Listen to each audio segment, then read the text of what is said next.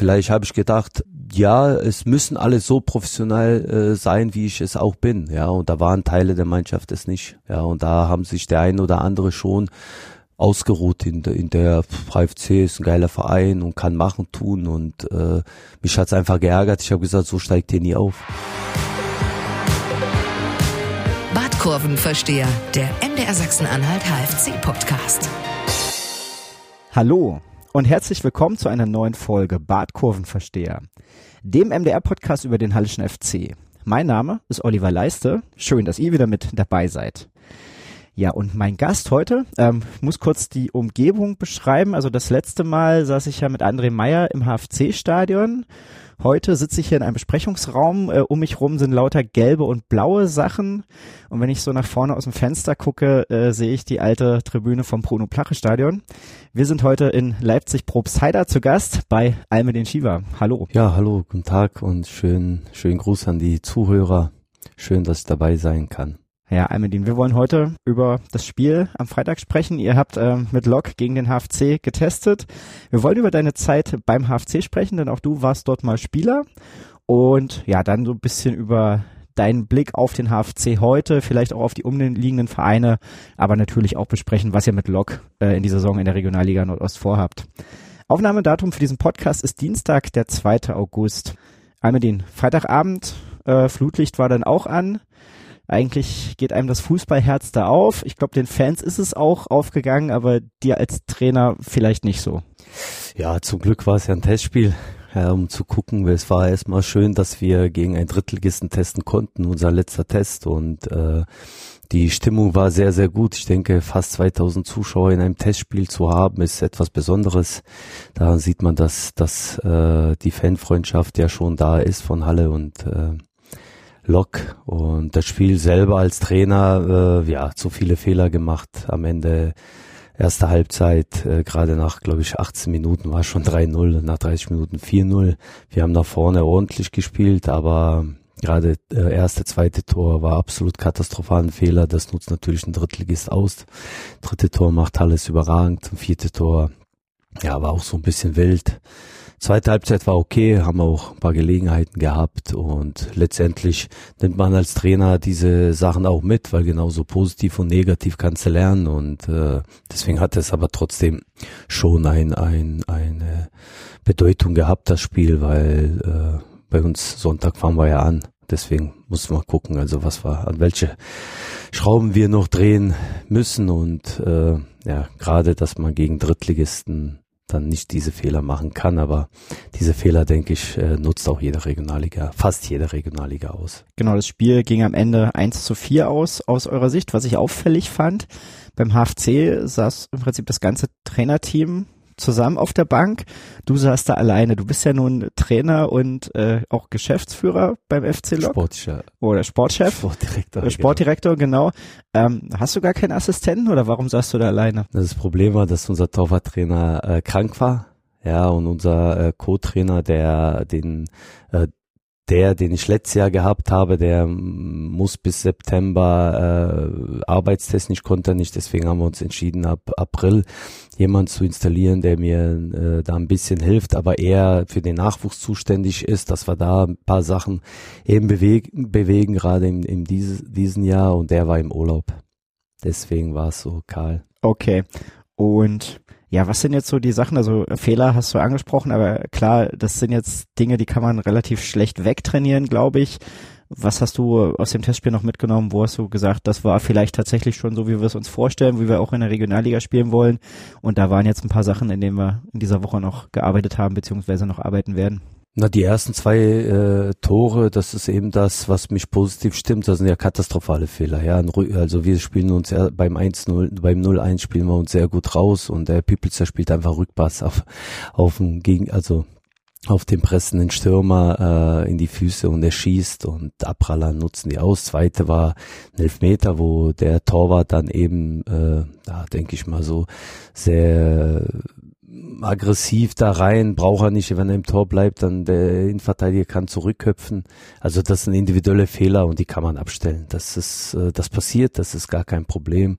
Äh, das dritte Tor, das ist ein Tor, wo man sagt, ja, da müssen wir lernen, da äh, können wir das besser verteidigen, aber man muss da eben sagen, da spielt's ja, Halle spielt das überragend raus. Ja, die spielen auf einer Seite, spielen Pass auf den dritten, er hat einen tiefen Lauf und auf zweiten Pfosten ist dann ja alles frei und äh, ja, wir haben ja ganze ganze Vorbereitung jetzt sechs Wochen gehabt. Jetzt ist die siebte Woche, da haben wir sehr sehr vieles gut gemacht. Äh, gegen Halle war einiges in den ersten halben Stunden nicht so gut. Spiel äh, mit Ball und, und Spiel nach vorne war okay, auch gegen Halle, aber das Problem ist, gegen den Ball waren wir manchmal auch viel zu wild. Also wir wollten pressen äh, oder, oder zustellen, wo wir nicht zustellen konnten und da waren wir auch ein bisschen ja, vielleicht auch ein bisschen nervös oder waren zu übermotiviert und das, was war gegen Bayreuth, ein Drittligisten Aufsteiger, klar, äh, viel, viel besser gemacht haben, ganze 90 Minuten konzentriert waren, haben wir gegen Halle eben von der Konzentration nicht gut gemacht. Klar, Halle hat auch ein bisschen stärkere Mannschaft, denke ich, als Bayreuth und äh, die haben das eiskalt ausgenutzt. Aber Arbeit ist immer da beim Trainer. Das ist einfach so, man muss jeden Tag was verbessern und äh, dann gibt's eben Sachen, die macht man gut und dann ist es wiederum, wird's bisschen geschliffen und ja, dann macht man wieder dieselben Fehler äh, dann stellt man die ab, dann kommen andere Fehler, sonst wäre man ja perfekt. das stimmt, das findet man zumindest in der Regionalliga selten. Wie hast du den HFC gesehen? Das ist eine super Mannschaft. Ich meine, HFC hat sich ja nach dem Aufstieg vor ja doch ein paar Jährchen, ich weiß jetzt nicht, zehn, zehn Jahre. Jahren, hm ja doch sehr in der Regionalliga stabilisiert. Die haben drumherum viel aufgebaut, äh, kann man ja nicht vergleichen zu der Zeit, wo ich war. Allein das Stadion äh, hat, denke ich, viel bewirkt. Allein der Zuschauerschnitt hat viel bewirkt äh, beim HFC. Auch vom Etat her ist es immer nach oben gegangen, äh, viele Jahre oder ein paar Jahre sogar.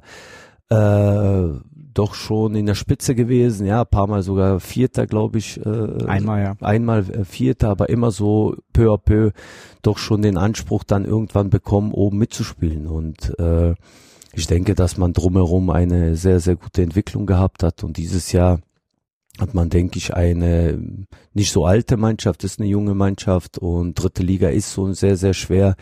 Ich glaube, dass Halle äh, ihren Weg gefunden haben und das auch, äh, denke ich, auch vernünftig machen. Lass uns so ein bisschen bei der Regionalliga bleiben. Am Wochenende geht's los. Wo, wie weit siehst du dich vor dem Saisonstart? Ihr habt es jetzt gesagt, ihr habt sieben Wochen Vorbereitung gemacht, finde ich relativ lang. Ich glaube, der HFC hatte fünf.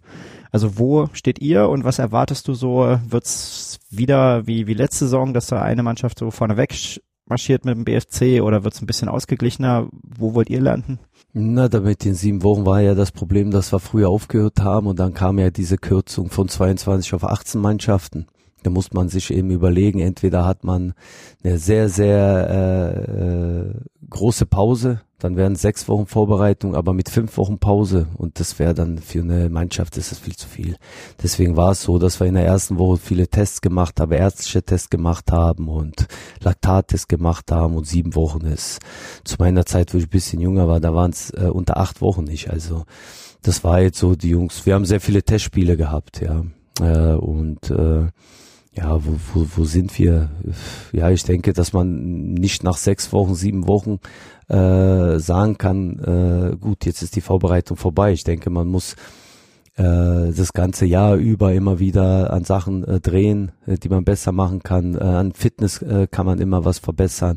Im Laufe der Saison, es bringt nichts, wenn du die ersten vier, fünf äh, Spieltage topfit bist und dann in irgendein Loch verfällst. Also die Kunst ist es ja, die äh, bis zur Halbserie alles aufrecht zu halten. Und da hoffe ich, dass wir auf einem sehr, sehr guten Weg sind. Die Liga ist äh, dieses Jahr äh, mit diesen 18 Mannschaften, gerade auch durch den Abstieg von Victoria, äh, Nicht-Aufstieg vom BFC, äh, durch äh, die Aufsteiger wie Erfurt ist es, ja, ist ja kein normaler Aufsteiger, ja, und wenn man da auch sieht, äh, so was jetzt Greifswald da macht, ja, ist glaube ich neu in der Regionalliga jetzt, aber äh, was für Spieler die holen, also die haben auch ein bisschen, also können sich auch ein paar Spieler leisten.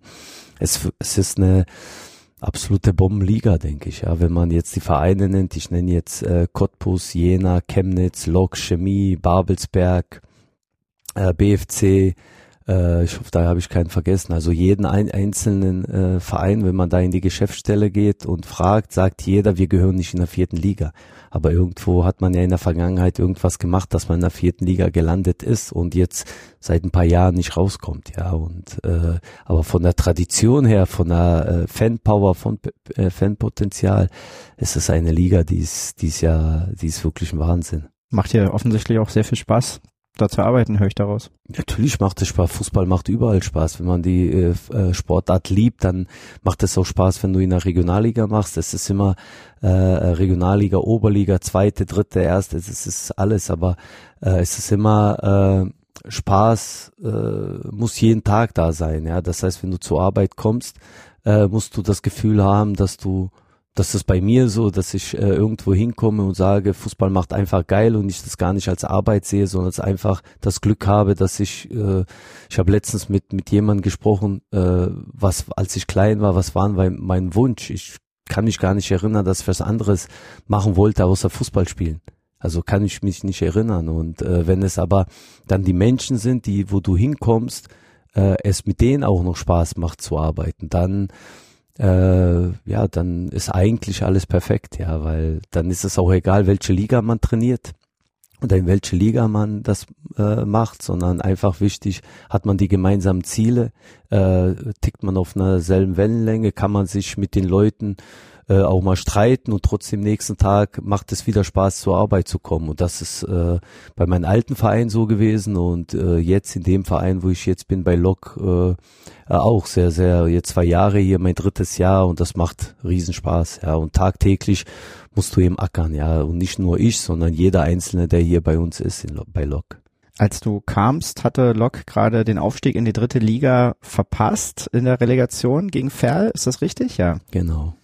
In welchem Zustand war denn der Verein dann gerade nach dieser verlorenen Relegation?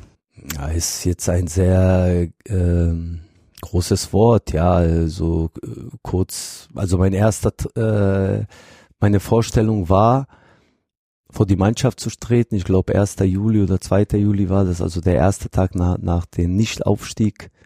Äh, und dann äh, sitzen Spieler da, äh, nur einer hat einen Vertrag, sitzen da und ich glaube, die Hälfte hat's nicht interessiert, was ich da erzähle. Ja, es gab mal auf der Verabschiedung von Wolfgang Wolf, der eine super Arbeit hier gemacht hat.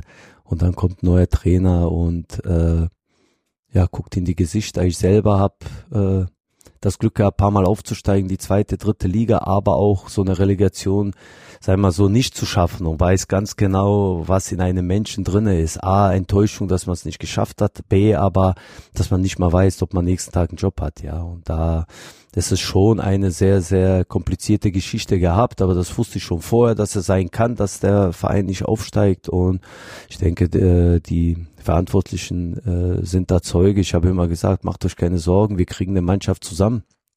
Ja, die auch einen guten Fußball spielt. Das nächste Problem war, dass man von einem Etat, also wo der äh, Lok war, äh, ins etwas reinkommt, wo man ein Etat hat, wo man sagt, ein Drittel von dem, was man gehabt hat und sagt, na, wie soll man das schaffen, ohne jetzt absolut unterzugehen, die professionellen Bedingungen, das heißt zweimal am Tag zu trainieren.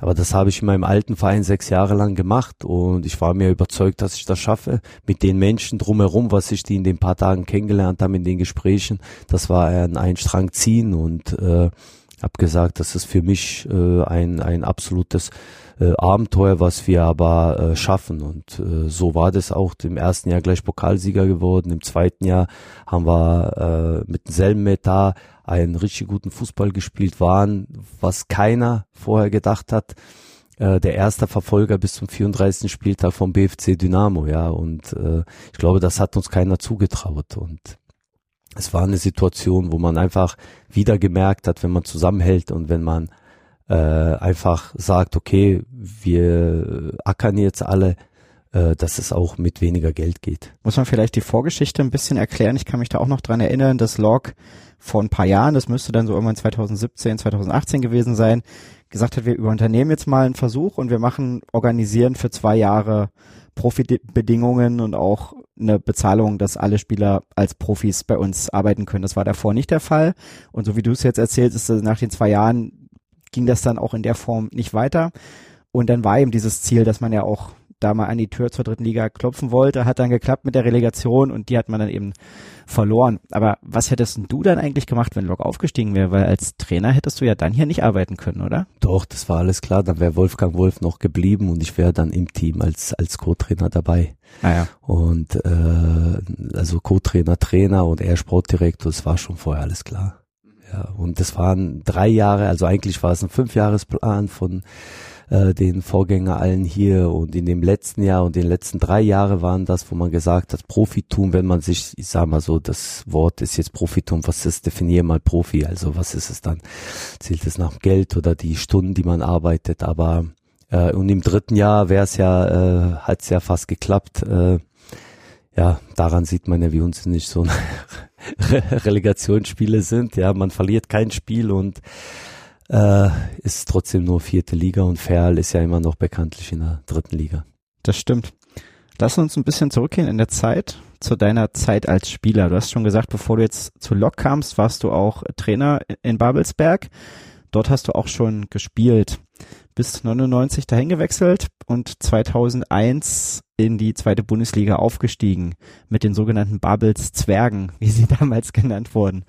War das deine beste Zeit als Spieler? Ja, mitunter. Es gab noch äh, bei TB eine wunderschöne Zeit. Also äh, die sechs Jahre bei TB waren auch eine wunderbare Zeit. Aber da gab es noch ein Jahr bei TB, das war auch äh, ja, ist schon sehr, sehr angenehm, richtig, wo ich sage. Aber als, als Spieler und als Sportdirektor waren natürlich 16 Jahre Arbeit. Also ich habe ja achteinhalb Jahre bei Babelsberg gespielt. Nach vier Jahren bin ich weg und irgendwann kam ich wieder zurück. Als ganz alter mit 36 und habe da mit 38 nochmal aufgestiegen in die, in die dritte Liga und mit 40 aufgehört. Und ich denke, dass die schönste oder die erfolgreiche Zeit äh, als Fußballer bei mir äh, bei Babelsberg 03 war. Genau, und da hast du ja auch Hermann Andreev getroffen. Der wird uns heute noch ein bisschen begleiten. Aus Babelsberg bist du dann erstmal zum VfB Leipzig gewechselt, hast dort ein halbes Jahr gespielt, dann ist der VfB Leipzig, der Vorgänger vom FC Lok, insolvent gegangen. Dann bist du zum FC Sachsen gegangen, hast dort auch ein halbes Jahr gespielt. Und dann bist du zum HFC gegangen und hast dort auch ein halbes Jahr gespielt. War das dann deine schlimmste Zeit als Spieler? Ja, äh, schlimmste Zeit auf jeden Fall, weil das Problem war, wenn man dann guckt, neu, ich habe ja neun Vereine gehabt. Ja, und äh, in zwei Vereinen habe ich äh, über 22 Jahre gespielt, TB und, und, und Babelsberg 03. Und es waren äh, Geschichten, die äh, zum Beispiel Union halbes Jahr, wo wir vier bis fünf Monate kein Gehalt ge äh, bekommen haben und im Winter kann ich zum Zweitligisten gehen äh, alles bricht zusammen und äh, habe dann ein halbes Jahr trainiert und danach in die Zweitliga zu Uerdingen gegangen. Ja, also eigentlich äh, wäre ich nie von Union weggegangen. Ja, aber es waren die Umstände so. Und bei VfB war es eben ähnlich. Du kommst zum VfB. Wir haben eine wirklich eine richtig starke Mannschaft gehabt mit einem richtig äh, guten Trainer. Äh, und ja, im August merkst du, dass eben alles, was vorher erzählt hat, gar nicht stimmt, weil du hast, glaube ich, ein, einen Monat oder vielleicht den zweiten Monat Gehalt bekommen und dann war eben vorbei und im Winter äh, war dann Schluss. Äh, und bei Sachsen Leipzig war so, ich wollte dann dritte Liga spielen, war nah an, ich hätte auch andere Vereine haben können, die wären weiter weg gewesen. Ich habe gesagt, nee, ich wollte näher an meiner Familie äh, dran sein äh, und äh, abgestiegen mit mit äh, den FC Sachsen Leipzig und da fangen bei mir nicht nur als Spieler sportlich, sondern äh, einfach so drumherum. Mein Papa war sehr sehr schwer krank, äh, konnte ich deswegen auch nur acht Spiele machen. Äh, dann ist in der also im Mai ist dann auch mein Vater gestorben.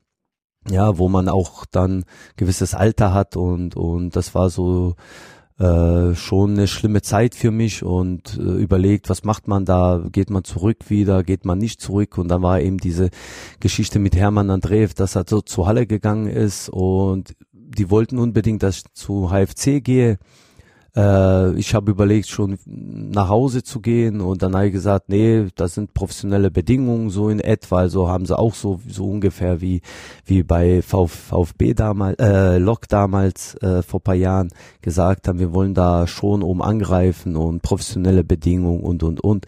Habe mich dann entschieden, zum Verein zu wechseln, wo ich den Trainer kenne, ja, weil ich auch private Sachen hatte jetzt mit meinem Vater, wo ich schon sehr sehr traurig war und habe mich dann entschieden zum HFC zu gehen. Also war schon sehr, sehr konfus, diese innerhalb von einem Jahr wechselst du auf einmal drei Vereine, ja, aber letztendlich äh, waren es keine Wechsels, wo ich unbedingt da weg will, sondern einfach die Umstände so gewesen, dass äh, man eigentlich äh, wechseln musste, ja. War das typisch für die damalige Zeit? Also ich habe es jetzt bloß, ich komme hier aus der Gegend.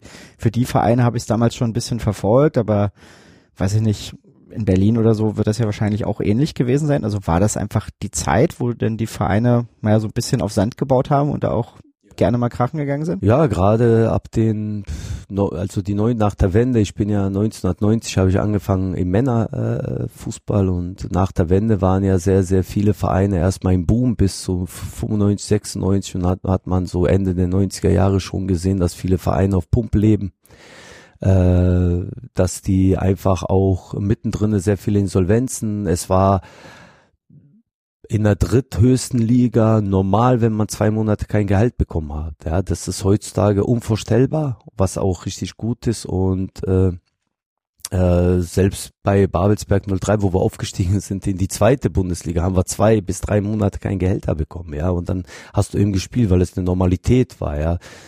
Und da waren sehr, sehr viele Vereine dabei. Und du als Spieler, äh, du willst ja spielen, das ist sozusagen, aber ist ja mein Beruf gewesen und äh, hoffst natürlich, äh, als Spieler kannst du nicht sagen, so jetzt kündige ich, gehe und dann mache ich was anderes. Erstmal gibt's ja so eine kleine Sperre. Du kannst ja, wenn du im Januar oder Februar kein Gehalt bekommst, spielst du ja natürlich weiter, aber du kannst ja eh durch die Transfer äh, kannst ja sowieso nicht woanders wechseln, ja. Und äh, da waren sehr, sehr viele Vereine, die äh, ja doch schon sehr schlecht gewirtschaftet haben oder sich übernommen haben, fangen dann die Saison an, wo die da im September merken, oh mein Gott, den Etat haben wir gar nicht äh, gedeckelt. Und wie kommst du dann oder wie bist du dann über die Runden gekommen? Du hast ja jetzt erzählt, es ist ja offensichtlich mehrfach passiert, dass du dann kein Gehalt bekommen hast. Ähm, wie hast du dann deine Miete bezahlt? Hast du dann immer aus den Monaten, wo mal Geld kam, so viel zurückgelegt oder? Na, du musstest über Jahre mit deiner Ersparnisse, musstest du gucken, hast auch ein bisschen reinkalkuliert, dass du da irgendwo hingehst. Äh, also ich habe ja sechs Jahre bei TB gespielt, da war immer pünktlich, war immer super, aber ich kannte das gar nicht, ja, und dann irgendwann fing das ja an, bei Union war das äh, äh, fing das dann an und dann äh, bin ich ja zu Uerdingen, wo es auch ein Jahr dann pünktlich war, ist ja zweite Liga gewesen, ja und bei Babelsberg war es dann immer wieder, ja. Am Ende äh, ist es ja auch 2003, glaube ich, der Babelsberg auch dann Insolvenz gegangen, wo du dein Insolvenzausfallgeld kriegst.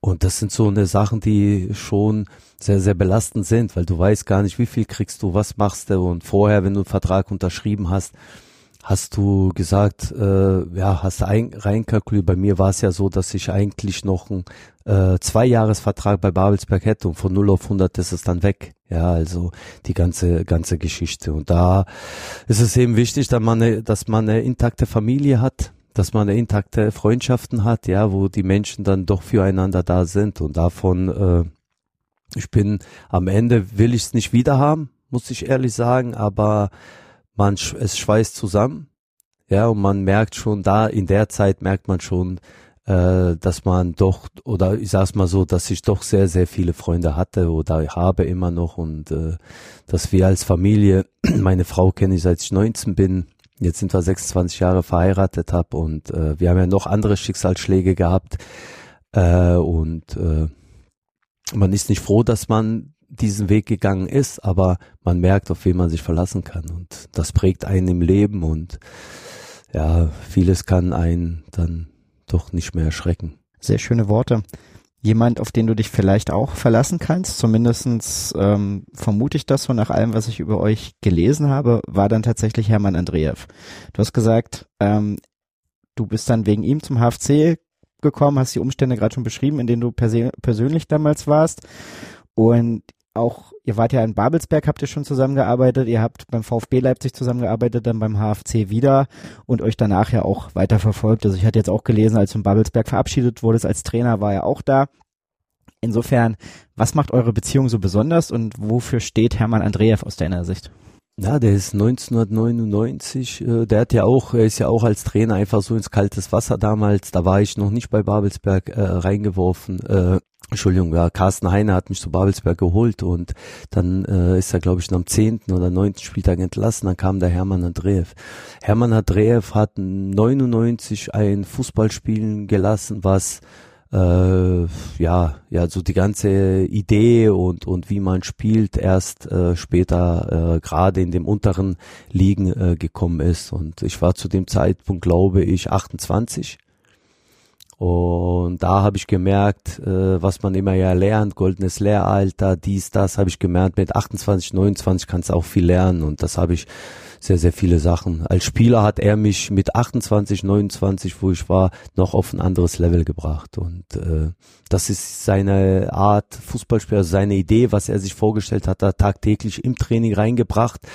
Und das ist so ein, so ein Ding, wo ich sage, aber nicht nur mich, er hat viele geprägt, weil aus der Aufstiegsmannschaft sind der eine oder andere sind auch in anderen Vereinen äh, gegangen, haben da auch, äh, ob es jetzt Lübeck dann aufgestiegen, die Zweitliga oder Essen, also äh, die Jungs oder wenn wir uns jetzt noch darüber unterhalten, sagen alle, oh, das war der geilste Fußball. Es hat einfach Spaß gehabt, so Fußball zu spielen.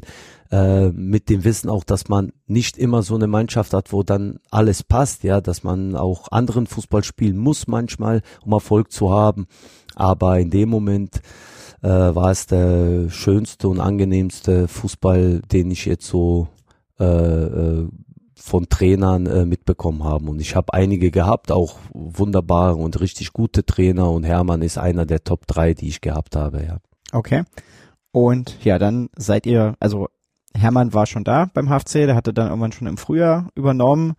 Genau, dann kamst im Sommer du dazu. Was waren denn so deine ersten Eindrücke dann vom HFC? Ich kannte, kannte ja den HFC. Ich habe mich ja mit Fußball schon als, als Spieler mit jedem einzelnen Verein äh, schon äh, interessiert und äh, ja, der Eindruck war einfach, dass es äh, so vom ist schon ein Traditionsverein, der nach der Wende, glaube ich, schon gleich in der zweiten Liga äh, gespielt hat. Ich habe ja auch mit dem Zweitliga mit den René Treccio gespielt. Der war ja beim HFC äh, damals in der zweiten Liga, der äh, wo dann HFC dann äh, irgendwann in der Versenkung weggegangen ist in die Viertgleisigkeit und nie wieder bis zu dem den Aufstieg vor jetzt zehn Jahren, glaube ich, äh, waren die ja jahrelang mit wie viel andere Vereine auch, ja, äh, weg. Also diese, diese Vereine aus der ehemaligen DDR.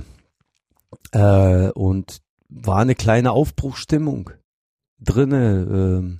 Auch äh, eine Mannschaft äh, gewesen, wo auch viele Minijobs gehabt haben, äh, nebenbei studiert haben und so weiter und so fort. Und dann ja, bin ich da gekommen, bin geholt worden und äh, ja, als Führungsspieler geholt worden und äh, ich habe eigentlich äh, ja doch das auch so gleich übernommen. Ich war ein sehr ehrgeiziger Spieler und habe das damals als älterer Spieler, aber auch als als Spieler wollte ich auch äh, habe das auch von meinen Mitspielern eigentlich verlangt, dass man alles für den äh, für den Erfolg hat und dass man eigentlich alles für den Verein gibt über nicht nur die 90 Minuten, die man trainiert, sondern auch über die acht Stunden und äh, das habe ich auch versucht da äh, reinzubringen, wofür ich auch geholt worden. Und ähm, da war hier und da von meiner Seite, aber auch äh, weil es mir auch nicht gepasst hat, wie der eine oder andere Spieler mit der Sache äh, äh, umgegangen ist. Ja, und da sind auch die Probleme, warum ich nur ein halbes Jahr geblieben bin. Da kommen wir gleich noch drauf zu sprechen. Ich habe auch noch mal so die ganzen alten Zeitungstexte von damals mir durchgelesen und vor der Saison hast du in der Mitteldeutschen Zeitung gesagt, der HFC ist weiter als der VfB Leipzig eine Saison vor. Bei denen hattest du ja schon gesagt, dass das eigentlich eine richtig gute Mannschaft war, dass da aber eben die Voraussetzungen nicht gestimmt haben und die Versprechungen einfach nicht eingehalten wurden und dass der HFC eben auch oben mitspielen könnte. Wie kam es zu dieser Einschätzung? Na, du hast, du kannst ja die Spieler schon vorher, ja. Und wir haben äh, ein paar Spieler, also der Breitkopf und der Mento Miftare sind ja noch vom vom VfB äh, mitgekommen und da hast ja noch andere Spieler drinne gehabt. War äh, ein bisschen jüngere Mannschaft, als es der VfB war. Und äh, ich glaube einfach diese diese realistische Chance, wo man wo man ist, ja, dass man jetzt nicht sofort von 0 auf 100 aufsteigen kann, das ist das ist äh, ganz ganz normal, aber dass die dass äh, man äh, nicht irgendwie in eine Träumerei rein, reinkommt, sondern einfach sagt, wir versuchen jetzt mit einer gesunden Mischung da oben mitzuspielen. Ja, und das haben wir auch äh, äh, nach außen auch so kommuniziert. Äh, ich denke, die Vorbereitungen und so, die waren, die waren auch sehr, sehr gut. Äh, und der Anfang war aber eben nicht gut. Und da hat man eben gesehen, dass man doch schon äh, keine Zeit hat. Ja, sondern einfach nur, äh, man führt 1-0 gegen, äh, oh, ich weiß gar nicht, gegen wen das war, ja, 1-0. Und kurz vor Ende kriegt man äh, 19, glaube ich, das 1-1 und 91 das 2-1. Und da brannte schon Dresden Nord war der Dresden Nord, ja, kann sein, ja, ja. Äh, machst ein Riesenspiel mit Latte, mit äh, keine Ahnung was. Und da hat man schon gemerkt, dass es doch nicht Zeit ist, sondern da äh, es muss dieses Jahr passieren. Soweit waren wir dann doch nicht als Verein und als Mannschaft auch nicht. Ja, gerade wenn der Trainer nur ein paar Monate da dabei ist und auch diesen Fußball spielen will, was was wir äh, wollen und äh, was in der Vorbereitung teilweise geklappt hat. Aber man hat auch gesehen, dass es auch die Spieler, die schon vorher da da waren, äh, dass die schon auch diese Vorgeschichte mit HFC haben, also diesen Druck unbedingt aufzusteigen. Man hat auch vorher eine Gesch Geschichte gehabt, glaube ich, im Pokal, im Halbfinale scheidet man aus äh, gegen unterklassigen Gegner, wo es dann auch sehr große Probleme mit den Fans gab. Ja, das kriegt man ja als, als Spieler vom VfB Leipzig, damals Sachsen Leipzig ja mit und sagt, was ist denn da los? Äh, warum, wieso, weshalb? Und äh, das sind die Geschichten, das hat man dann dann eben äh, gesehen und erst recht dann später, äh, wo wir das zweite Spiel in Halberstadt äh, verlieren, ja. Und das sind so Geschichten, was einen erfahrenen äh, äh, Spieler wie mir dann selten passiert, ja, dass man sagt, oh, wir, es sind ja nur zwei Spiele, wir haben eine ganze Saison, wir haben ja ein Ziel und das Ziel kann ja nicht sein, dass man, ist egal, ob man die ersten zwei Spiele gewinnt oder verliert, muss man ja seinen Weg gehen und da hat man eben gesehen, dass das schon eine sehr, sehr große Lücke zwischen, zwischen der Realität und der Wahrnehmung und, und äh, alles drumherum schon da, da war oder, oder ist und nicht so ist, äh, wie es so die paar Wochen Vorbereitung waren. Okay, und das heißt, also dir wurde im Prinzip gesagt, also wir wollen eine Mannschaft aufbauen, wir wollen auch aufsteigen, aber das Team entwickeln. Das war so die Maßgabe, mit der man dich geholt hat dann hast du gleich in den ersten Spielen irgendwie ein anderes Gefühl bekommen. Von wem kam dieses Gefühl? Von den Fans oder vom Präsidium? Von den Fans.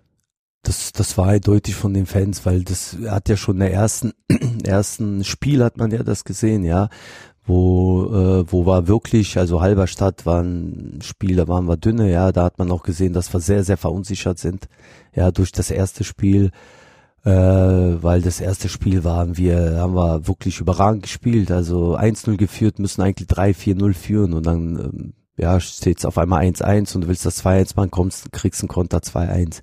Und das hat man eben dann im zweiten Spiel dann eben gesehen, auf, auch auf dem Platz. Und äh, ja, das war schon ein blöder Anfang. Da gab es dann auch eine Szene nach dem Halberstadt-Spiel, wo du dich mit den Fans irgendwie angeschrien hast oder sowas. Wie kam das dazu? Du hast es jetzt gerade schon beschrieben. Erstes Spiel lief nicht gut, zweites Spiel war dann dünn, hast du selber gesagt. Und klar, dass man sicher dann auch nach gewonnenen Spielen geht man hin, holt sich noch ein bisschen Applaus ab. Nach Niederlagen geht man manchmal auch hin. Aber ja, wie kam es dann dazu, dass du dich da mit den Fans angeschrien hast? Das hat nicht äh, nur da. Es fing ja schon damit an, das äh, erste Spiel äh, ist es so gewesen, dass äh, wir nicht richtig zu den Fans hingegangen sind, weil die also über das Spiel schon Beleidigung kam oder äh, äh, Pfiffe und dann äh, war man der Meinung, dass man da nicht hingeht, äh, was man nicht machen, äh, man muss schon hingehen und sich stellen und so weiter und so fort. Aber äh, ich habe es ja schon mal erwähnt, ja, also gerade eben, du spielst ein super Spiel, bis zu 88. Minute wird gejubelt, applaudiert und dann die letzten drei Minuten wirst du ausgepfiffen und dann sind wir nicht hingegangen als als äh, Mannschaft und haben wir auch Kritik auch vom Präsidium bekommen, was absolut auch gerecht war. Äh, und im zweiten Spiel war es eben so, dass wir da auch sehr früh in Rückstand gekommen sind und das Ganze, äh, also auswärts in, in der, in der, also in unserem Block, äh, du schon mitbekommen hast, äh, dass die Stimmung sehr auf, aufgeheizt war und auch Beleidigung, auch gegen mich, äh, äh gegen mich Beleidigung von gewissen Personen auch unter der Gürtellinie gegangen sind und äh, nach dem Spiel äh, ja, war es so, dass äh, ich das schon gemerkt habe, wenn wir hingehen, dann dann wird es schon Probleme haben. Aber dadurch, dass wir erst Spiel nicht hingegangen sind, habe ich gesagt, komm, lass uns da hingehen. Und dann hat man es schon gesehen, als wir auf dem Weg waren und äh, fast da waren, dann sind ja sehr viele rübergesprungen über den Zaun und äh, dann war die Security und da war die Hekte sehr, sehr groß.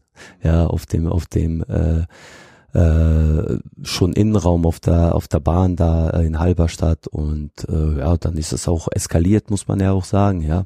zwischen Fans und, und meiner Person, weil ich auch einer war, der mir hier und da auch nichts bieten lässt und vor allem, wenn dann jemand rüberspringt und äh, auf mich zugeht und mir äh, Prügel androht, dann ja, dann äh, den Ausweg äh, zurück ging ja nicht, weil die äh, war alles war ein Riesentumult und da passieren Sachen, die nicht passieren dürfen, aber gehören immer zwei Seiten dazu und das ist dann schon der erste erste äh, Schritt, ja, wo man wo man merkt, da passt man nicht hin. Hm, okay. Äh, einer deiner ehemaligen Mitspieler hat mir eine Nachricht geschickt. Lars Georg, liebe Zuhörerinnen und Zuhörer, ihr werdet euch sicherlich an ihn erinnern. Ähm, war ja letztes Jahr ungefähr zu der Zeit auch im Podcast zu Gast. Falls ihr die Folge verpasst habt, könnt ihr gerne nochmal reinhören. Und ja, seitdem sind wir so ein kleines bisschen in Kontakt. Genau, und er hat mir eine Nachricht geschickt, die ich dir jetzt einfach mal vorspiele. Hi Olli. Ja, bestell einfach mal äh, viele Grüße von Georgie und äh, ich habe mal so eine interessante Frage in dem Sinne, wo er wieder das Leistungsniveau einschätzen würde der Regionalliga heute und wo er, äh, sage ich mal, vor 20 Jahren selbst gekickt hat. Das würde mich mal interessieren. Ne? Ansonsten viel Erfolg, sage ihm das und äh, schauen wir einfach mal, wo Lok Leipzig am Ende der Saison steht. In dem Sinne nochmal liebe Grüße an ihn. Tschüss. Ja, Dankeschön und liebe Grüße zurück. Oh, wie soll ich denn das erklären? Ich denke als als äh, kompakt, also als die ganze, wenn man die ganze Liga sieht, denke ich, dass dieses, also jetzt, wenn ich dieses Jahr sehe, letztes Jahr sehe, dass die einfach viel viel äh, weiter und größer und und äh, äh von der Qualität größer ist, weil einfach zu viele Mannschaften drinne sind, die unter diesen professionellen Bedingungen, wie man so leben. Und das sind schon, das sind wenige, gerade jetzt dieses Jahr, wenn man sieht, dass ein Auerbach weg ist, dass äh, äh, Rathenow weg ist, Fürstenwalde weg ist, äh, ist schon größer. Da hast du in der vor 20 Jahren hast du dann Mannschaften wie Magdeburg, Jena, HFC, Lok Leipzig, äh, irgendwann war ja auch Chemie oder Sachsen Leipzig da drinne. Äh, und vielleicht gab es dann ja ein, zwei Ausreißer, aber diese Kompaktheit von 18 äh, Mannschaften und da sind dann äh, dieses Jahr, da mögen die anderen mir verzeihen, wenn die sich da so ein bisschen äh, runter äh, selber so ein bisschen äh, schützen und sagen, ja, wir arbeiten nicht vor äh, Profibedingungen, aber das sind sehr, sehr viele Mannschaften, die schon fünf, sechs Mal in der Woche trainieren. Ich glaube, zu der Zeit gab es nicht so viele Mannschaften, wie es dieses Jahr ist. Und dann ist es auch so, dass in der Regionalliga jetzt sehr, sehr viele Spieler drinne sind äh, die schon viel, viel höher gespielt haben, dritte, zweite Liga, weil einfach die durch viele, viele Umstände, auch durch Corona eben, äh, der Markt einfach überfüllt ist mit jungen, großen, äh, jungen, vielen äh, talentierten Spieler sind und dadurch hebt es natürlich auch die Qualität der Regionalliga. Aber es gibt äh, sehr, sehr viele Spieler, die damals äh, vierthöchste Liga spielen, die hier zu der jetzigen Zeit auch äh, spielen hätten können. Und auch die Vereine damals, die hätten auch jetzt ganz locker hier spielen können. Aber also wenn du die ganze Liga siehst, dann kannst du es eben nicht so ganz äh, vergleichen. Okay. Ja, Start war misslungen beim HFC, danach wurde es besser. Dann habt ihr auch ein paar Mal gewonnen. In der kurzen Zeit, die du da warst, würde ich sagen, war es dann auch die beste Phase. Dann habt ihr unter anderem auch gegen Magdeburg gewonnen, 2 zu 0, Lars Georg ein Tor geschossen. Da war ich auch im Stadion, da kann ich mich noch dran erinnern. Und dann hatte man das Gefühl, ihr seid eigentlich auf einem ganz guten Weg und könnte sich jetzt doch finden. Da weiß ich auch, da wurde dann von den Fans sehr viel gefeiert und da war der, glaube ich, dann auch in dem Moment wieder ein bisschen zusammengerückt.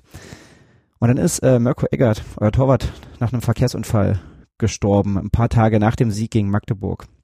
Wie seid ihr als Team und wie bist du vor allem als Kapitän damit umgegangen? Das war eine ganz, ganz schlimme Erfahrung, muss ich ehrlich sagen, ja, weil ich habe selber bis dahin, wie gesagt, habe ich einen Todesfall gehabt in der Familie mit meinem Vater und äh, äh, wir als Mannschaft das war schockierend. Du, wir haben dann Pokal gehabt, glaube ich, in, äh, mit gegen unterklassigen Gegner haben gewonnen.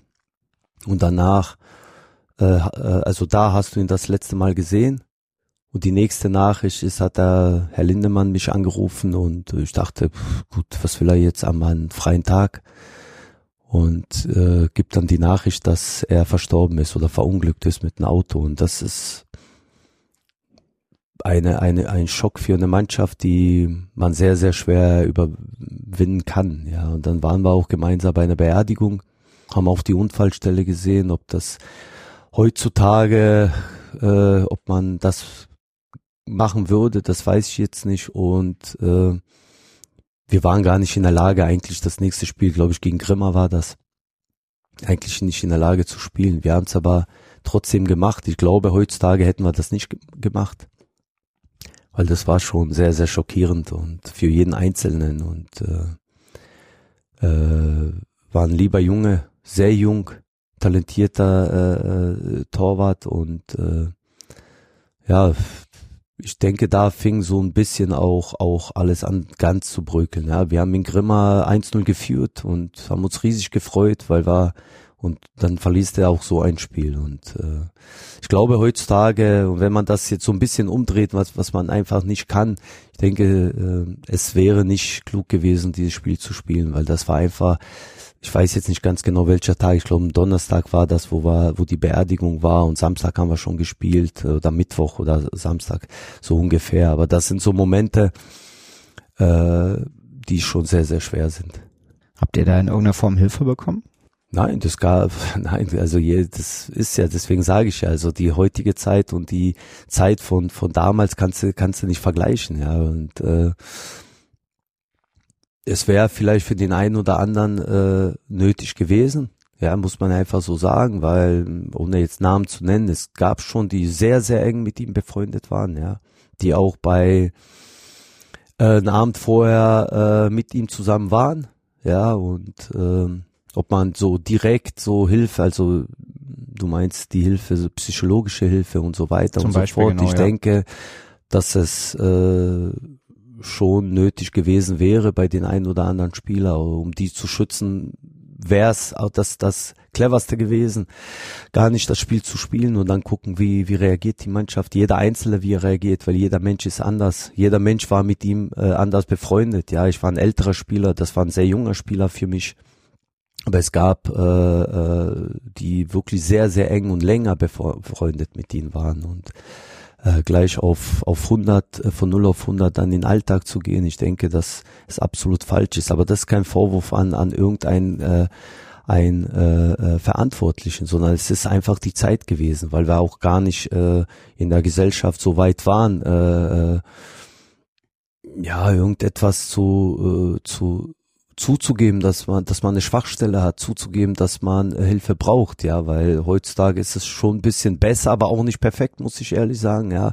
Ich erinnere nur an den Tod von Robert Enke, was man an dem Tag in Hannover erzählt hat und was man ein paar Jahre später immer noch macht. Ich erinnere immer noch an den Selbstmordversuch vom Schiedsrichter, was man danach äh, machen wollte und Da war was, Grafati, ne? Genau. Genau, und was man immer noch macht, ja, mit Menschen, also was für ein Druck, ich rede nicht nur vom Sport, sondern auch von äh, Alltagsdruck von äh, Menschen, die äh, ihre Familie ernähren äh, müssen. Und äh, es ist immer noch äh, in der Gesellschaft ja schon so ein Teil als Niederlage, wenn man sich äh, äh, Hilfe sucht. Ja, oder Burnouts, was man immer noch sagt. Es ist immer noch eine Niederlage, wenn einer zugibt, dass er einfach kaputt ist und nicht mehr kann. Äh, man sagt zwar immer, äh, ja, ich nenne das Wort jetzt scheinheilig, man sagt hey, wir sind für einen da und dies und das und keine Ahnung. Letztendlich sagt man, ja, irgendwann, du musst deine Leistung bringen. Irgendwann stehst du auf dem Platz. Du musst auch deine Leistung bringen, weil wenn du fünf, sechs Wochen raus bist, dann bist du dein Platz äh, weg und du kommst nicht mehr zurück. Wir wissen ja auch mit Herrn Rangnick, dass er sich auch eine Auszeit gegeben hat und ich kann mich auch da ganz viel erinnern, dass der eine oder andere äh, ja das auch nicht verstanden hat. Es gibt viele, viele Themen, die man im Sport äh, oder in der Gesellschaft äh, nicht akzeptiert. Zwar sagt man akzeptiert das und ein Jahr später merkt man, die, nee, das war jetzt nicht ehrlich. Und äh, damals war es ja gar nicht äh, gang und gäbe. Heutzutage sind wir zum Glück viel schlauer und, und die Verantwortlichen, auch eines Viertligisten, eines Fünftligisten, sind da viel, viel äh, äh mehr sensibilisiert. Und äh, zu dem Zeitpunkt haben wir gesagt, äh, wir schaffen das, wir machen das und an,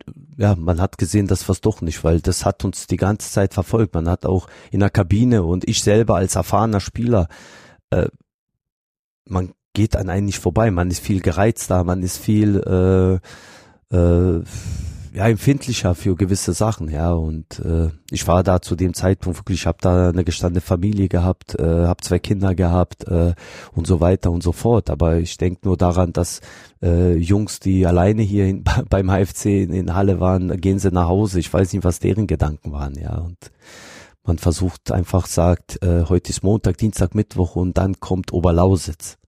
Ja, haben wir auch verloren. ja. ja. Naja, ich meine, ihr habt dann, also wie gesagt, dann waren zwischendurch ein paar Spiele, vier, fünf, die ihr dann gewonnen hattet, wo es ja dann ganz gut aussah.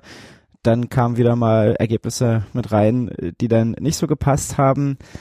Ähm, Im November wurde dann Hermann Andreev entlassen und du suspendiert. Warum? Das weiß ich bis heute nicht. Das war so der Knackpunkt.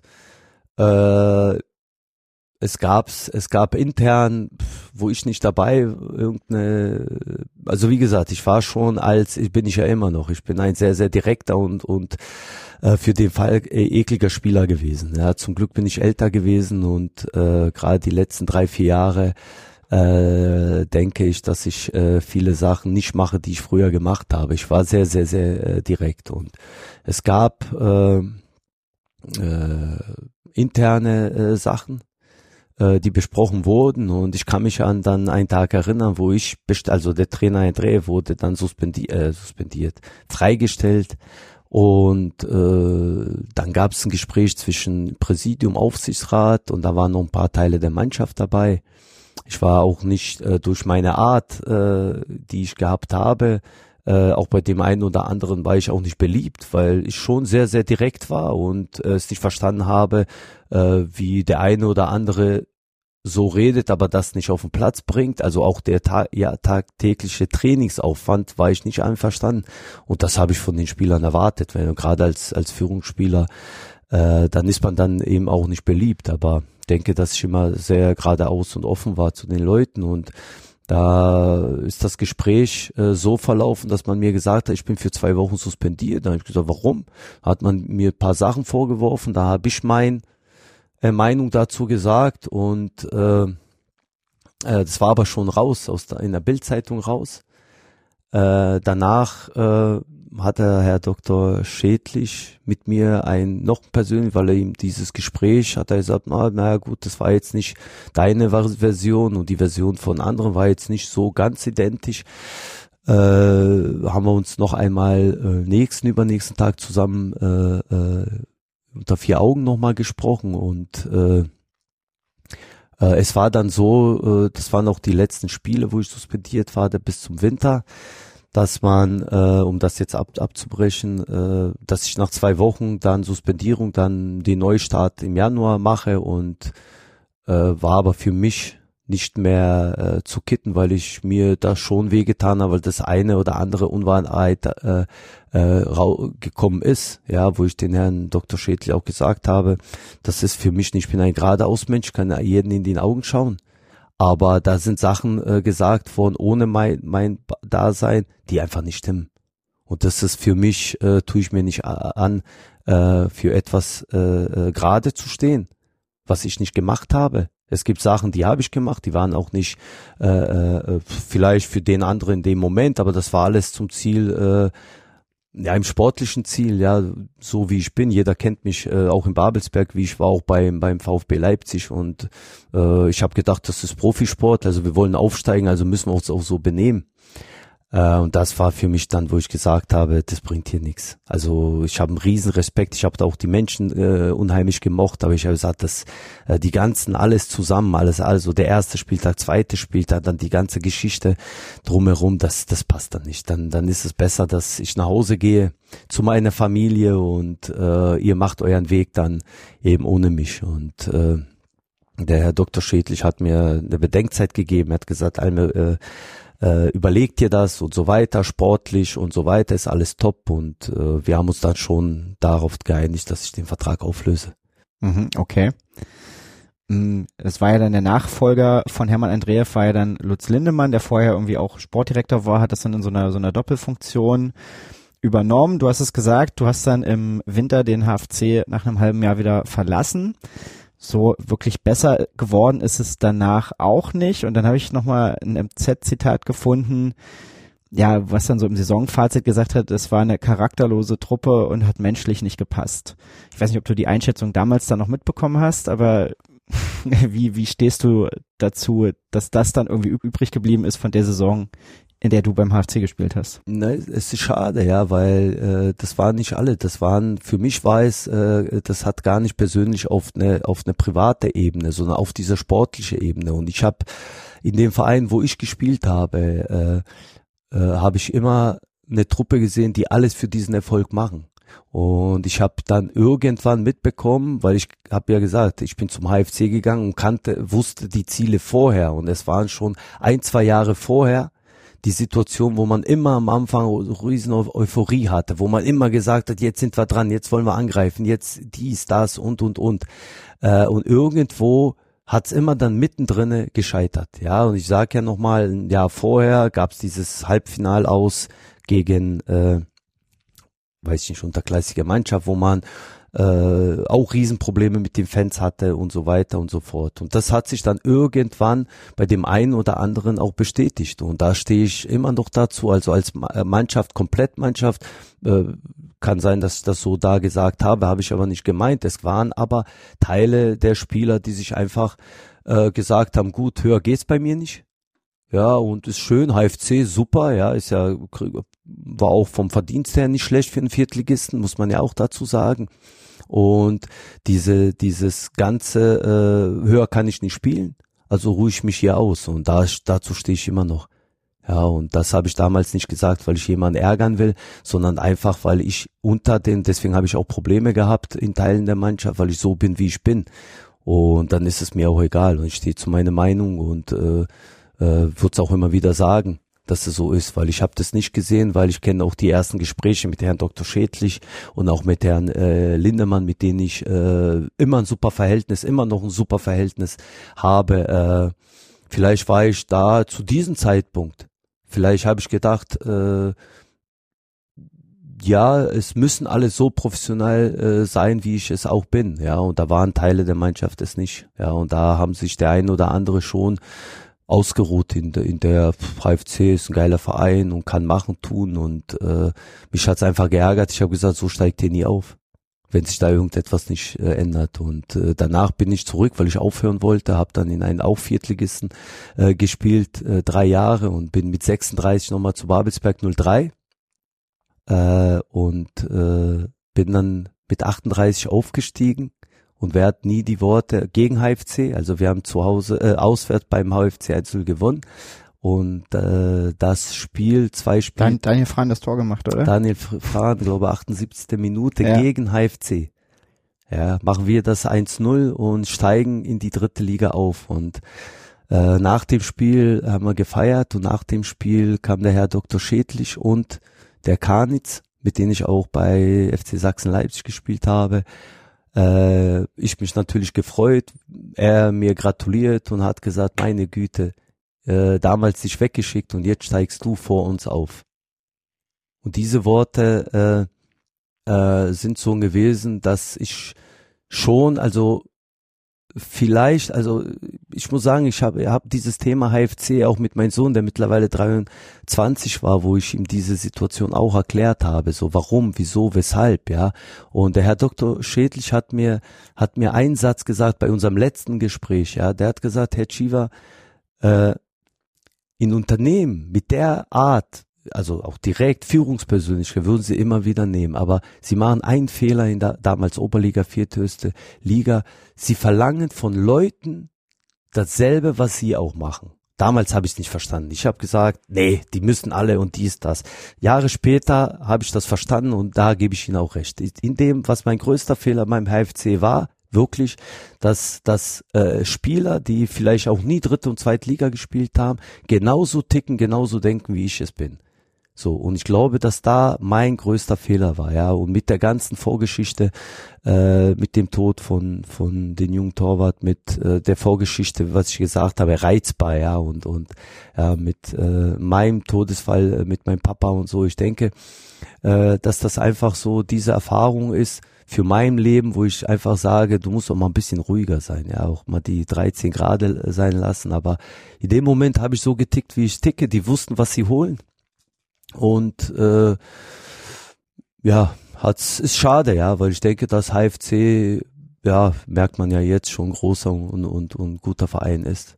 Ist das was, was du gelernt hast, was dir jetzt als Trainer hilft? Ja, auf jeden Fall. Ja, auf jeden Fall, sonst würde ich mich an den Satz nicht erinnern. Ja, ich äh, es hab natürlich auch die die Erfahrung und auch die Ruhe von 50 Jahren und auch die Ruhe. Meine Kinder sind 24 und äh, 23. Ich habe zwischendurch äh, mein Bruder ist 2009 mit 40 Jahren gestorben, meine Schwester ist mit 49 gestorben, äh, 2013 und äh, habe die Vorgeschichte hm, von 92 bis äh, 96 bis Ende 95 war in meinem Geburtsland äh, Krieg äh, und mit den ganzen Geschichten, äh, mit den Schicksalsschlägen, äh, die Schwester von meiner Frau ist verstorben, wo ich einfach sage, es gibt eben einfach Momente, wo man paar Minuten einfach äh, runterdrehen muss und die Welt anders sehen. Und das ist aber ja das Schöne im, im Leben wo man dann älter wird und, und versucht, diese, diese Fehler, die man damals gemacht hat, nicht zu machen, ja.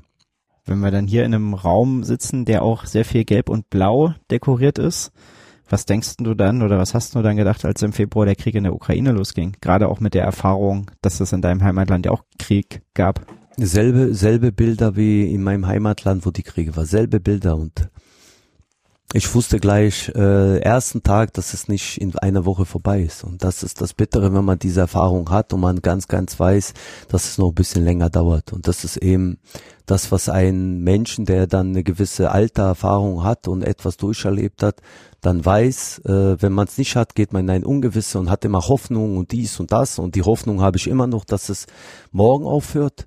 Aber wenn ich die ganzen Bilder sehe, den ganzen Ablauf, äh, sage ich, das wird äh, ohne Hilfe von außerhalb, ohne Hilfe einer Diplomatie, ohne Hilfe, wie auch immer, Europa, Welt, Politik, äh, wird es nicht äh, Ende gehen. Und wir unterhalten uns jetzt hier schön und ähm, werden Kaffee trinken, was trinken und äh, meine ganze Familie, meine ganzen Cousins, Cousinen, äh, die waren an der Front und äh, wenn man sich irgendwann darüber unterhält. Viele reden gar nicht darüber, aber viele haben schon über den Krieg geredet und wo wir uns jetzt unterhalten, jede Minute, jede Stunde ist für die ein Überlebenskampf. Und das ist so, wenn man dann an jetzt Ukraine, paar tausend Kilometer entfernt überlegt, wir unterhalten uns über irgendwelche Zeiten im Fußball, die nicht gut liefen und auf der anderen Seite sind dann Menschen, die wirklich diese, diese Minute, wo wir reden,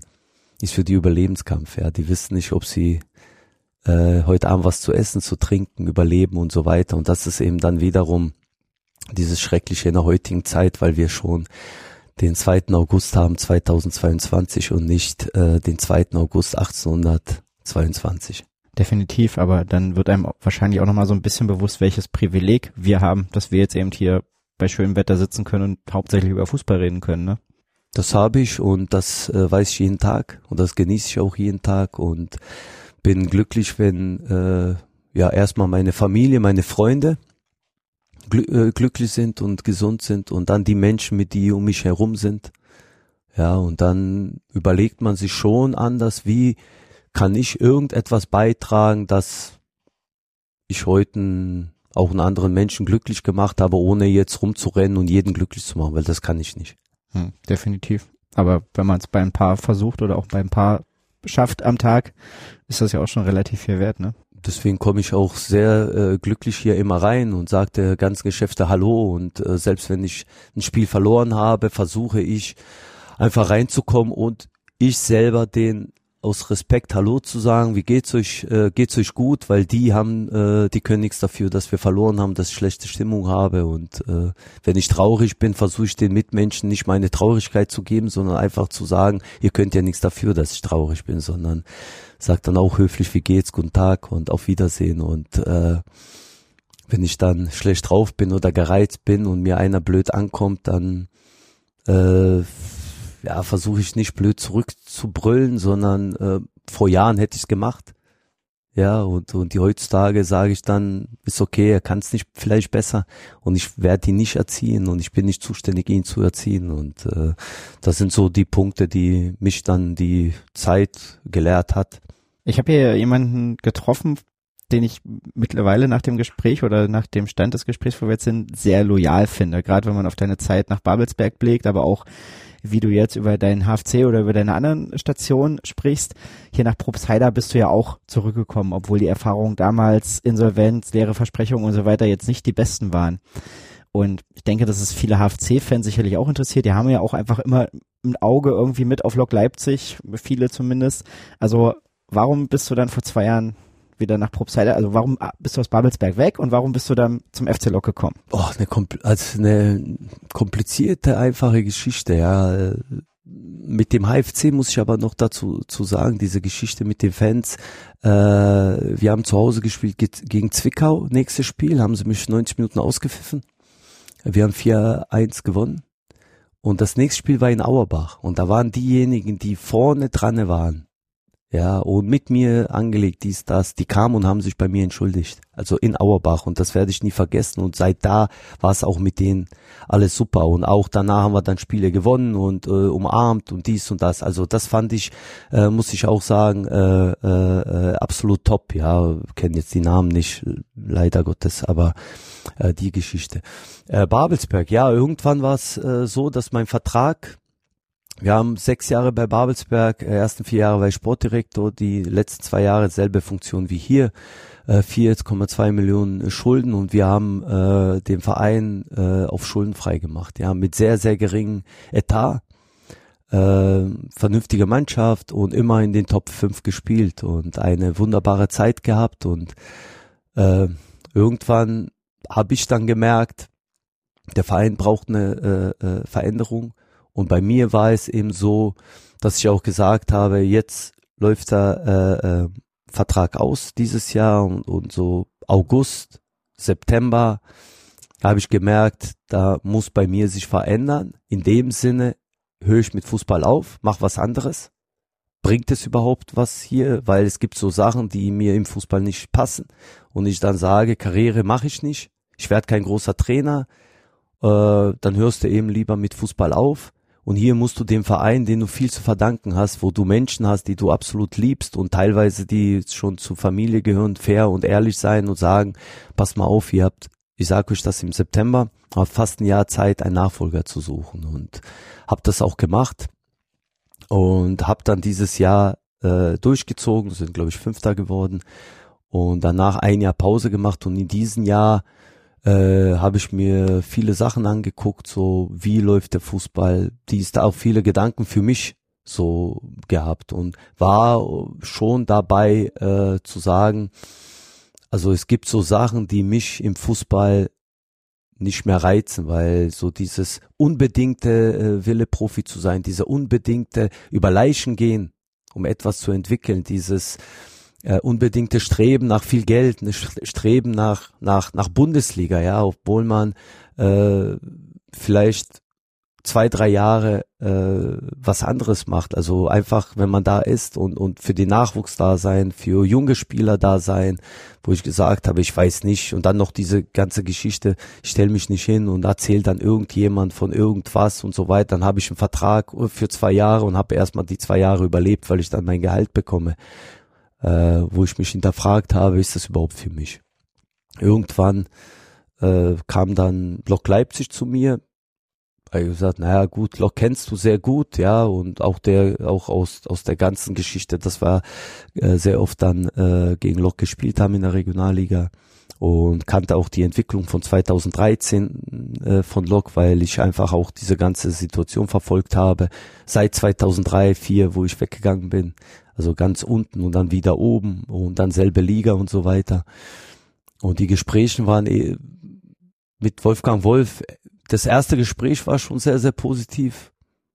Ja, dann fing ich an zu überlegen und das zweite, dritte Gespräch, dann habe ich gesagt, ach komm, versuchst du, dann sagst du ein Jahr, machst du ein Jahr und hab den allen hier auch gemacht, lass uns das ein Jahr machen. Vielleicht sagt ihr, guck mal, Alme ist ein Spinner, soll er wieder nach Hause gehen oder ich sage, pff, das ist ja wieder, also das Fußball ist nichts für mich.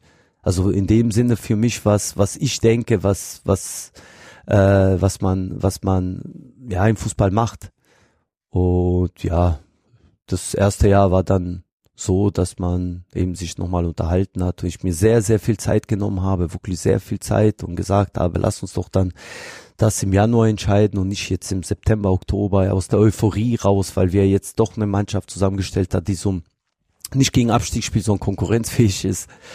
Ja, und das haben wir dann gemacht, hab den Herrschaften gesagt, am, am, im Januar, wenn ihr mit mir verlängern wollt, dann lasst uns, nehmt euch bitte Zeit.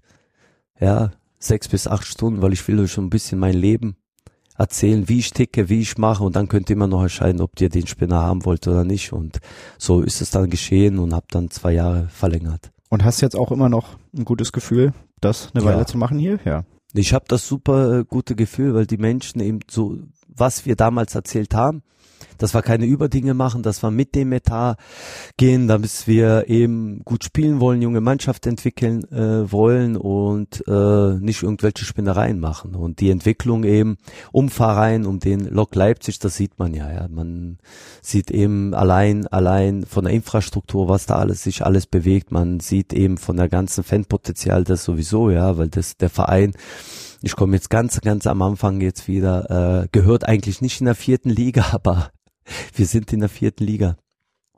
Und äh, bis jetzt äh, passt alles das, was wir vor mehr als zwei Jahren besprochen haben. Ah ja, cool. Dann haben wir eingangs schon ein bisschen drüber gesprochen. Ihr wollt eine gute Rolle in der Regionalliga spielen. Welche Rolle wird der HFC in der dritten Liga in dieser Saison spielen? Ich hoffe, dass die erstmal nichts gegen den Abstieg zu tun haben. Muss ich ehrlich sagen, weil ich denke, dass der HFC äh, auch kleinere Brötchen äh, äh backt ja, man sieht, dass die dritte Liga äh, immer stärker wird, dass dass die Konkurrenz eben nicht schläft, dass die äh, vom Budget her, wo auch immer, äh, doch schon sehr, sehr, sehr hoch ist. Ja, die Absteiger mit Aue, mit Dynamo Dresden. Äh, es gibt dann auch sehr, sehr viele andere Vereine, wo, glaube ich, der HFC mit finanziellen Mitteln nicht. Äh, äh, jetzt haben sie sich entschieden, äh, äh, Jungtrainer zu holen. Ich denke, der ist sehr akribisch, der hat auch bewiesen, dass er auch guten Fußball spielen kann. Und äh, von der Mannschaft her, ich glaube, die haben auch eine gute Mischung. Die haben auch dieses Jahr ein paar Spieler aus, Spieler aus der Regionalliga geholt, was ich sehr gut finde, weil auch in, in der Regionalliga gibt's wunderbare Kicker, die wunderbar, die suchen nur oder brauchen nur diese Chance. Die haben mit Minge einen, einen absoluten Experten, der schon ich sag mal so, als er zu Dynamo Dresden gewechselt ist, also wenn man sieht, allein diese NLZ, was da aufgebaut worden ist und wenn man sieht, dass bei Dynamo Dresden, wie viele Fans da sind äh, und, und, und, äh, absoluten Fachmann, ja, die haben, äh, ich gehe ja nur mit den Leuten, mit einem, äh, die haben einen Arzt mit Bartels, der schon damals da sind, ja, schöne Grüße an, an ihm, der ist einfach Weltklasse, der Mensch, also das ist Wahnsinn. Wie kann man, also der ist, der ist ja vom HFC, der ist ja nicht nur ein Arzt oder ich glaube sogar, der ist jetzt im Aufsichtsrat, aber der ist ja mehr als ein Fan und Sponsor und und und. Also ist ja ein Wahnsinn. Da ist ja auch Marian Unger, äh, mit denen hab, bin ich aufgestiegen in die dritte Liga. Und ich wünsche denen alles Gute. Ja. Ich hoffe, dass die ihre Ziele, Ziele erreichen und äh, ja, doch schon dann äh, alles aufbauen, dann der HFC äh, vielleicht mal irgendwann mal dann auch so wie Magdeburg in der zweiten Liga spielt. Das wünschen sich, glaube ich, sehr, sehr viele Menschen beim HFC.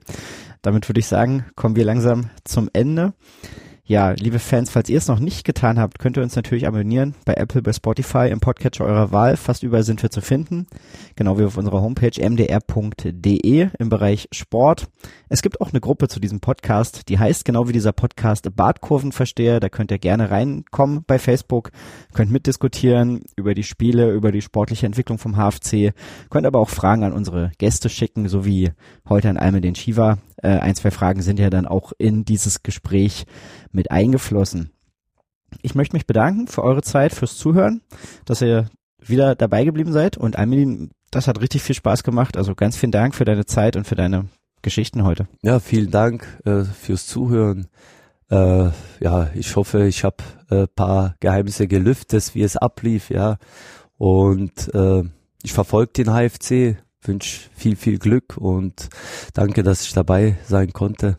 und hoffe, man sieht sich wieder auf dem Sportplatz. Danke, dass du mit dabei warst. Vielen Dank. Ciao. Badkurvenversteher, der MDR Sachsen-Anhalt HFC-Podcast.